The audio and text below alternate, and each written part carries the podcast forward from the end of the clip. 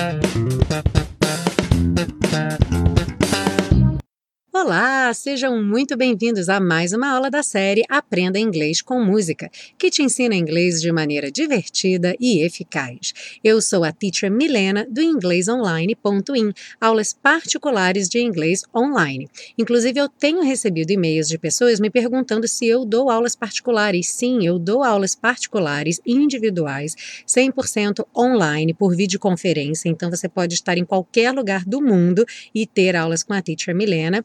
E em 2017 eu vou estar abrindo novos grupos de conversação. São grupos bem pequenos que se encontram online numa sala fechada para conversação. É muito legal. Se você tiver interesse, manda um e-mail para mim que eu vou estar cadastrando os interessados para abrir esses novos grupos, ok? É só mandar um e-mail para o contato arroba inglesonline.in. Nossa, que barulhinho é esse? Gente, Dezembro chegou, o Natal está chegando e se você pensou que a gente ia trabalhar em dezembro músicas natalinas, você acertou. Existem diversos artistas que têm álbuns inteiros dedicados a canções natalinas. Para inaugurar essa série de músicas natalinas, vamos ter a canção Santa Claus is Coming to Town. É uma canção de 1934 e que já foi gravada tantas vezes. Eu vou te dar só alguns nomes de pessoas que já gravaram essa música: Frank Sinatra, Ella Fitzgerald, Ray Conniff, The Beach Boys, The Jackson Five, The Carpenters, Andrea Bocelli, Michael Bublé, Pentatonix, que é um grupo vocal muito legal, Justin Bieber, Laura Pausini e outros. Então você pode encontrar a gravação que você mais gostar dessa música para ficar ouvindo e praticar junto com a aula.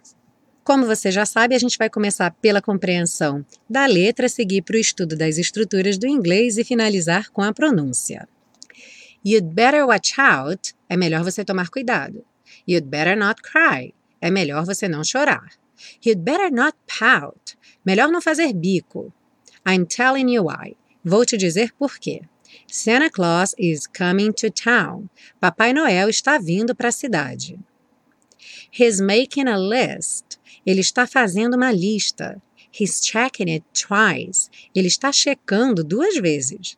He's gonna find out. Ele vai descobrir who's naughty and nice. Quem é levado e quem é bonzinho, quem é levado e bonzinho. Santa Claus is coming to town. Papai Noel está vindo para a cidade. He sees you when you're sleeping. Ele te vê quando você está dormindo. He knows when you're awake. Ele sabe quando você está acordado. He knows if you've been bad or good. Ele sabe se você foi mal ou bom. So be good for goodness sake. Então seja bom, pelo amor de Deus. e aí, volta para o início, que é, na verdade, o refrão também. You'd better watch out, you'd better not cry. Bom, então o começo da música diz You'd better watch out, you'd better not cry. É melhor você tomar cuidado, é melhor você não chorar. Então esse you'd better é a contração de you had better, que é o que a gente fala em português, é melhor você, quando você dá um conselho, quando você diz o que é que seria bom para alguém fazer. Preste atenção que esse you'd better muitas vezes é tão reduzido que vem you better, you'd better. Você não escuta realmente o D, porque depois vem um B e a pessoa vai ter que fechar o lábio. Então, no que você encosta a língua no céu da boca para fazer o D do you, você já fecha o lábio também para fazer o better, e aí acaba que esse D não fica muito aparente. You'd better. Por isso, algumas vezes até a letra da música vem escrito you better, mas na realidade não existe you better, é sempre you'd better ou you had better, que é bem pouco usado nessa forma completa. Então, alguns exemplos aqui. She'd better talk to her mother. É melhor ela falar com a mãe dela. You'd better be home early. É melhor você chegar em casa cedo ou você estar em casa cedo. Para fazer a negativa, é melhor a pessoa não fazer alguma coisa, é só colocar o not, como temos na música. You'd better not cry. É melhor você não chorar. Outro exemplo na negativa, he'd better not forget the presents. É melhor ele não esquecer os presentes. Na sequência, temos uma revisão aí. I'm telling you why. Eu vou te dizer por quê. Esse I'm telling you é o presente contínuo. Então você poderia pensar: bom, eu estou te dizendo por quê.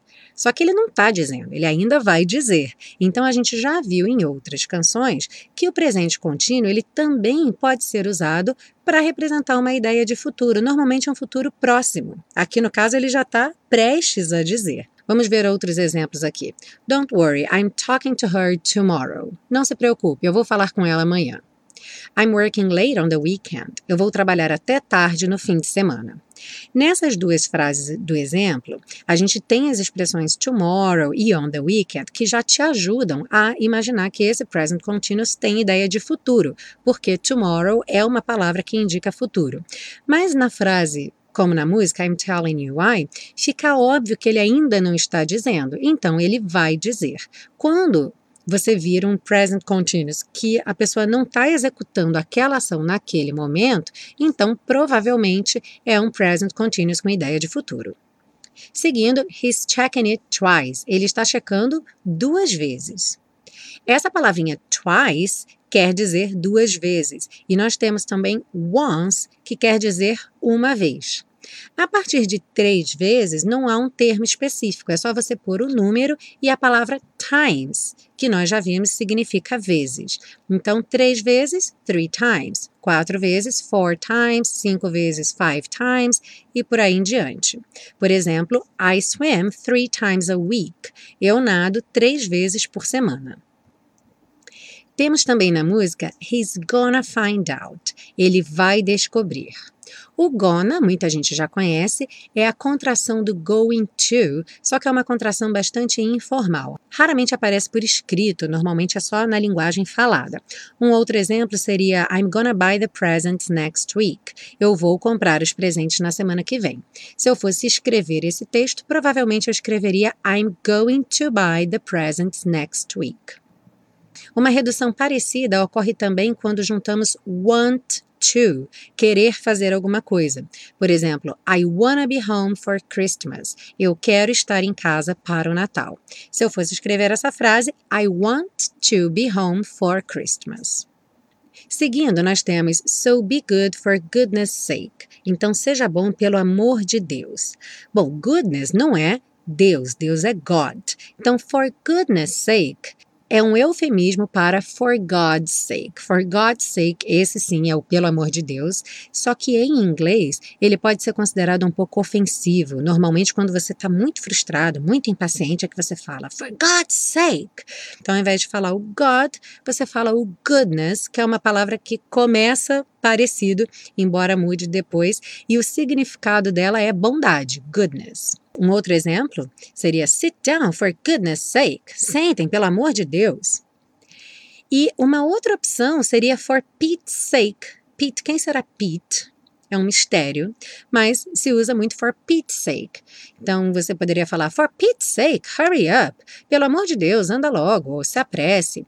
Em português não faz tanta diferença. O que vai mudar se esse pelo amor de Deus é muito impaciente ou só para dar uma pequena ênfase é muito a entonação da voz. Mas em inglês isso passa também pela escolha da expressão. Então fique atento. Se você usar for God's sake, você estaria provavelmente muito bravo, muito impaciente. E o for goodness sake ou for Pete's sake são um pouco mais leves, então mais apropriados para o dia a dia.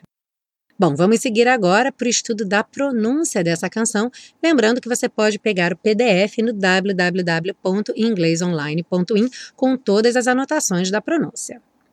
Vamos lá. Como nós já vimos na seção das estruturas, esse you'd better, o B vai sumir mesmo. Então vai ficar you'd better You'd better watch out. You'd better not cry. Você pode falar not cry, mas é mais comum falar not cry. Esse T encerrando mesmo o som do O. Not cry. You'd better not pout. Aqui duas vezes. Not pout. Você não escuta not pout. O T vem mesmo só fechar o som. Not pout. A língua, na verdade, encosta no céu da boca encerrando esse som. I'm telling you, o N do telling junta com you, I'm telling you why. Santa Claus, eu deixei escrito aqui, Santa Claus. É assim mesmo que a gente pronuncia. Ou Santa, se você quiser, você pode falar Santa Claus. Seria uma pronúncia mais britânica. Mas os americanos falam Santa Claus. Santa Claus is coming to town. Então aqui o S do Santa Claus já juntou com is. Santa Claus is coming to town. Na música, esse coming fica coming to town, só pela questão do ritmo. He's making a list, making a, making a list. He's checking it twice. Aqui o checking juntou com it pelo N, checking it. E do it pro twice você só fala um T, então checking it twice. He's gonna find out, então juntou, find out who's naughty and nice. Naughty and nice. Santa Claus is coming to town. He sees you. Juntando aqui o S do sees, ficou um som como um Z. Sees you when you're sleeping. When you're sleeping. He knows when. Aqui de novo o S ganhou um som de Z. Knows when. He knows when you're awake. He knows if you've, he knows if you've been bad or good. Rarara no bad, então bad or good. So be good for goodness sake. Bom, chegamos ao fim dessa aula de inglês com música, a primeira especial de Natal. Aliás, vocês notaram esse layout especial para o Natal? Eu gastei um tempo a mais para fazer, mas achei que ficou lindo, ficou realmente especial. Sabe o que mais que está temático? O botão de doação do PayPal lá no site da Teacher Milena. Por que você não vai lá ver como ficou? Aproveite e demonstre todo o seu amor pela série Aprenda Inglês com Música, participando da minha caixinha de Natal. A página do Aprenda Inglês com Música fica lá no site www.inglesonline.in. Eu vou ficar muito feliz de receber a sua contribuição. E se você gostou dessa aula, não esqueça de curtir, compartilhar com seus amigos, deixe seu comentário. Muito obrigada pela sua audiência. Eu sou a Teacher Milena e até a semana que vem com mais uma aula de inglês com música de Natal.